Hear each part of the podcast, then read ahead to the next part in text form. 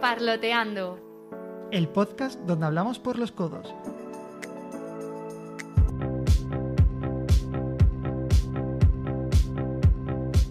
Bienvenido o bienvenida a un nuevo capítulo de Parloteando. Bueno, en el episodio de hoy pues volvemos con la temática psicológica porque vamos a hablar de supersticiones y manías que tenemos las personas. Como siempre estoy súper bien rodeada de mis compañeros que son Nerea, Rocío y Álvaro. ¿Qué tal chicos? ¿Qué tal la semana? Hola, pues bastante estresada, pero bueno, se va llevando. Pues bueno, deseando que ya desconfinen Guadalajara, que, que necesito ya cambiar de territorio, por Dios. Buenas, pues yo muy bien, aunque hasta arriba de trabajos. Bueno, pues me alegro mucho de que estéis todos bien. No os estreséis mucho, por favor, porque llega el momento favorito de nosotros, que es grabar el podcast. Así que a modo de introducción diré que es verdad que nos pareció muy interesante el tema que tratamos de miedos y fobias en el segundo capítulo. Que, por cierto, oyentes, si no lo has escuchado, pues corre, porque tiene mucho que ver con el parloteo que vamos a tener hoy. Y ya sí que sí empezamos, ¿vale? Bueno, como ya dijimos en su momento, algunos miedos han sido creados por supersticiones muy conocidas. Y os voy a soltar aquí, ¿qué os dice a vosotros el color amarillo? Que atrae a los mosquitos y es horrible. A mí directamente no me gusta. Yo tengo que decir que de pequeña me encantaba, es que tenía la habitación decorada de amarillo. Bueno, pues el color amarillo es un color que mucha gente intenta evitar ponerse sobre todo en momentos importantes y es que esto se debe a la mala fama que tiene. ¿Alguien sabe de dónde viene esta mala fama? Pues seguro que de la habitación de Álvaro no. Bueno, pues os lo voy a explicar muy brevemente para no aburriros. Eh, en el siglo XIX se empezó a divulgar que el dramaturgo Molière murió mientras actuaba en una de sus funciones y que éste iba vestido de amarillo entero. Pero bueno, os diré que esto no es del todo real, sino que se ha convertido en un bulo. Es un mito, ya que Molière no iba vestido de amarillo, sino que iba vestido de amaranto, que es un color que se asemeja más al granate.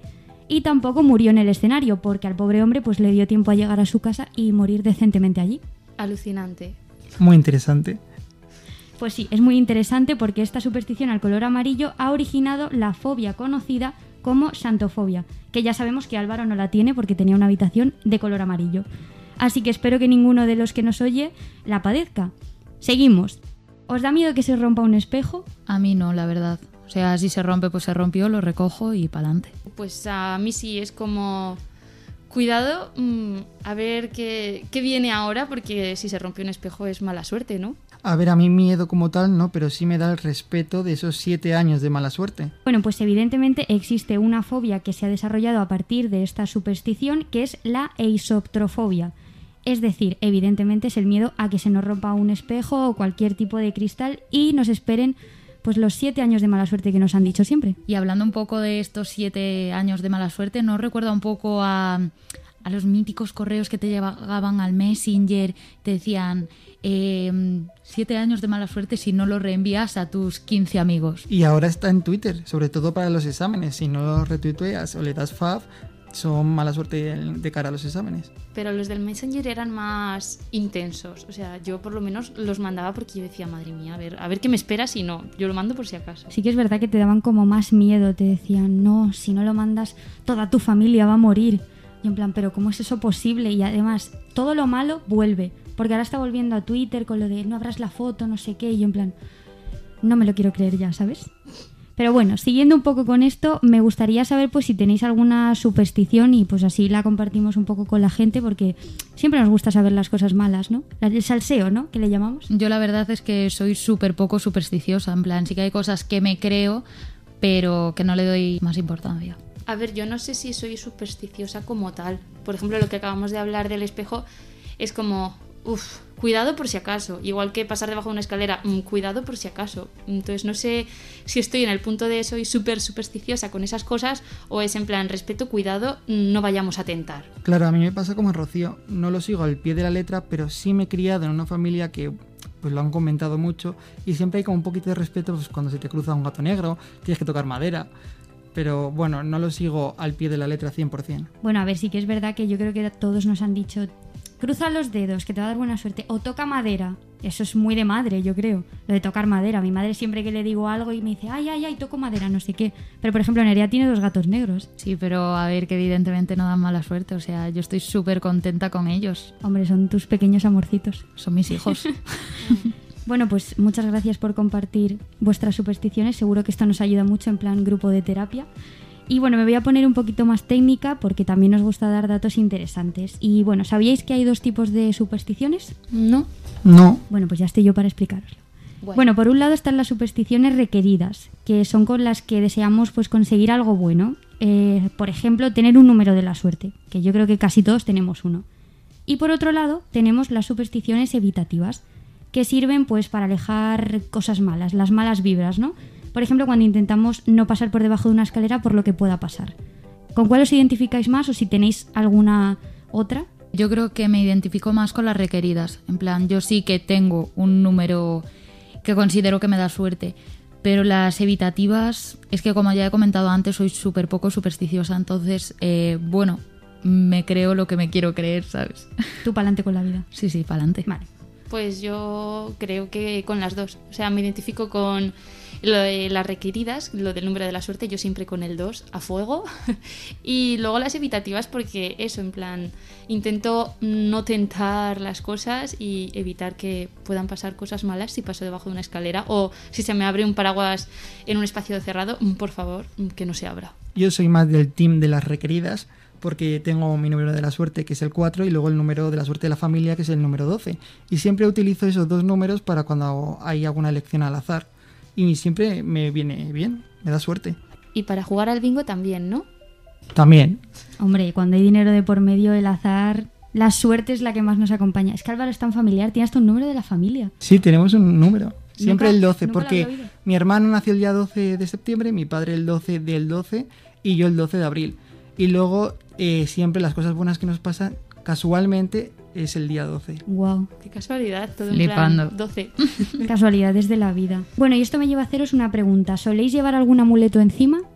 Pues yo ahora mismo no, pero sí que pues hace unos años, bueno, durante la carrera, sí que llevaba una piedrecita que, bueno, me la vendieron en la cafetería de la universidad, eh, un poco a traición, porque vino un señor eh, diciendo en plan que si no la, se la comprábamos, que íbamos a tener mala suerte en los exámenes, que íbamos a tardar mil años en sacarnos la carrera. Y yo le dije, mire, cállese y se lo compro, porque encima mm, es que seguro que luego mm, estoy aquí con la carrera mil años. Y bueno, pues me la empecé a llevar siempre encima, sobre todo cuando tenía exámenes, y casualmente aprobaba. Entonces yo decía, joder, es que esta piedrecita, madre mía, es súper importante. hasta que llegó un examen en el que no aprobé, obviamente, porque no había estudiado. No sé, confiaba en, en la suerte de la piedrecita y no. Así que desde entonces, pues esa piedrecita ha desaparecido de mi vida. Prefiero estudiar mm, a depender mi destino, o sea, a que, dependa, a que dependa mi vida de una piedrecita. Y esa es mi experiencia con los amuletos. Pues mi experiencia es que de pequeña mi madre me regaló un colgante con la manita de Fátima y siempre la llevaba encima. La verdad es que me iba bastante bien en la vida. Pero bueno, un día decidí quitármela y ahora mismo llevo otro colgante con unas estrellas que también me regaló mi madre. Y bueno, considero que me da suerte porque mm, cuando era pequeña mi madre siempre nos regalaba eh, a mí y a mi hermana cosas de estrellitas a mí y de lunas a ella. Entonces es como, Dios mío, qué bonito, seguro que me da suerte. Y ya está. Yo es que soy mucho de creer en las energías positivas y negativas y desde hace un montón de años llevo una piedrecita negra que se lava con agua y sal y se recarga con la luna llena. Y la llevo siempre puesta en el bolsillo porque supuestamente me atrae las, energías positivas y me aleja de mí todo lo negativo. Qué místico. Me encanta. Me encanta, me encanta. Bueno, a ver, os he preguntado lo del amuleto porque sí que es verdad que muchas personas que son supersticiosas pues suelen llevar uno encima para no tentar a la suerte. Además, el tipo de amuleto que más se usa es el de la buena suerte, que según investigadores de las universidades de Boston y Nueva Orleans, se utiliza con el propósito de alcanzar un objetivo, hacer un examen bien, dar un discurso o estar encima de un escenario sin morir en el intento. Bueno, sí, eso es como muchos cantantes, ¿no? Que antes de salir tienen ahí como su ritual de, cosas que hacer, de cosas que tener. eh, no sé, es que cada uno tiene mil historias. Pero es que a mí eso me lleva a pensar en que mm, superstici- superstición de mm, tengo esto que me da buena suerte o tengo esto porque me va a salir bien, porque no voy a hacer un gallo durante la canción.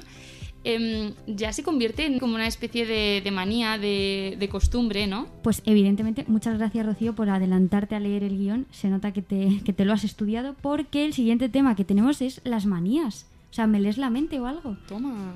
Exactamente. Y bueno, ya hemos hablado de las supersticiones que tenemos, pero bueno, ¿qué me decís de las manías? ¿Tenéis alguna? Yo la verdad es que tengo muchas. O sea, es que tengo hasta una lista de ellas, así que ya os podéis imaginar. Nada, adelante, adelante, todo tuyo. ¿Todas? Todas, todas. Madre mía, pues mirad. Breve, claro, evidentemente. Eh, tengo una manía, pero muy manía, que es de agarrarme los puños de las sudaderas, camisetas, jerseys, de todo. Entonces me los alargo para... a- o sea, me los alargo hacia adelante y mi madre siempre me está echando la bronca de... Vas a fastidiar la ropa, no te alargues los puños.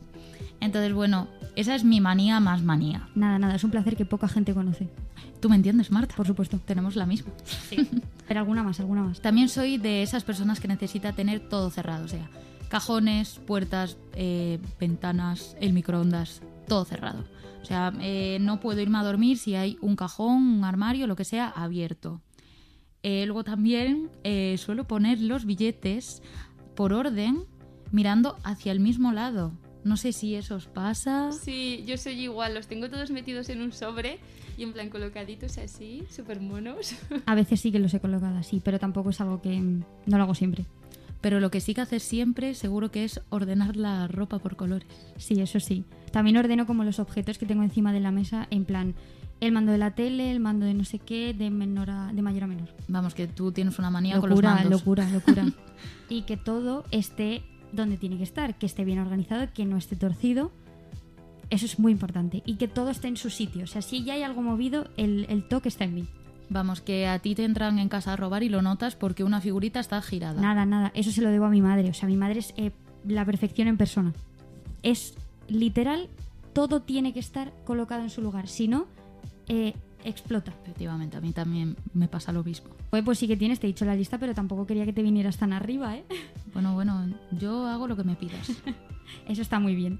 Bueno, Álvaro, ¿tú tienes alguna? Yo te he visto levantar la mano ahí. un poco de toque con lo de... porque soy muy planificado y siempre me organizo un montón para estudiar y para hacer las cosas. Y siempre tengo la manía de que tengo que empezar a en punto, a en punto o a y media, con un cero. Pero no puedo empezar a y dos o a y cuatro, ya se me descolocan las cosas. Yo también lo comparto porque yo lo he hecho de pequeña, sobre todo a lo mejor cuando estaba en el instituto o así, sí que es verdad que lo hacía. Terminaba de comer y digo, venga, a las 4 me pongo. Se me pasaba y digo, uy, cuatro y media, qué pena. Y al final me ponía a estudiar a las 8. Así es. Vaya excusa más mala, ¿eh? Para no estudiar, es perder el tiempo, ¿eh? Os he pillado. Bueno, y como veo que todos tenemos alguna manía que otra, pues vamos a hacer un repaso de cuáles son las manías más comunes. Así que os voy a pedir un poco de ayudita, compis. Vale, venga, pa'lante. Sí, sí, a tope. Venga, dale, Andrea. Pues la arritmomanía es relacionar todo lo que nos pasa con los números. Contar el número de escalones, el número de matrículas cuando vamos caminando, todos los números, básicamente. Esto es un poco. eh, estar un poco cucú, como diría nuestro compañero Álvaro, porque sí que es verdad que yo me acuerdo que cuando era pequeña iba caminando, iba eh, contando las matrículas que veía o iba contando las rayas de los pasos de cebra. Entonces, esta manía que hemos encontrado pues tiene que ver con eso, que todo lo relacionamos con los números, cuando vamos caminando, cuando hacemos algo, etc. Next. La simetría. Es la manía de que todas las cosas queden cuadradas y en su sitio determinado o específico. También, efectivamente, lo que hemos dicho antes, no ver algo torcido, no ver algo mal en un sitio porque si no nos explota la cabeza. Y es una de las eh, manías que más gente tiene. Y la última, vamos con Rocío. La onomatonomía, que significa pues eh, repetir una palabra en nuestra cabeza de forma constante. Esta también es muy común. Yo me acuerdo que, por ejemplo, cuando era pequeña hablaba con. O sea, decía en mi cabeza cosas y lo eh, transmitía a mi boca, pero sin hablar como estoy hablando ahora. Quiero decir, en bajito. Movía la boca, básicamente. Y era raro. Sí. Suena raro, sí. Estás ¿eh? un poco cucú, es muy raro. Luego os lo enseño cuando acabemos. Porque ¿vale? una cosa es repetir en plan en tu cabeza, yo qué sé, una palabra justo antes del examen, en plan una palabra clave o tal, yo siempre era de estar ahí tres horas con la misma palabra y que no se me olvide. Pero eso ya tuyo, eh, No, sé. la onomatonomía es más lo que dices tú, pero bueno, esto os, os he dado yo esto para que ríais un poco de mí, claro. Bueno, pues estos son las manías más comunes. Creo que alguna vez hemos padecido alguna de ellas, como ya he dicho, ya no tanto. Y bueno, es que al fin y al cabo creo que todos tenemos manías, pues ya sean en mayor o en menor medida. Porque como bien decíamos en capítulos anteriores, los miedos y las supersticiones pues no son tan diferentes. Bueno, pues yo creo que con esto ya podemos dar por finalizado el capítulo de hoy, que ha estado muy interesante. Y nada, vosotros pues deciros que muchas gracias por seguir un día más con nosotros y que no os olvidéis de seguirnos en nuestras redes sociales, barra baja parloteando. Y si te ha gustado, compártelo que eso nos ayuda muchísimo. Te esperamos en el próximo episodio de Parloteando. Hasta la próxima. Parloteando. El podcast donde hablamos por los codos.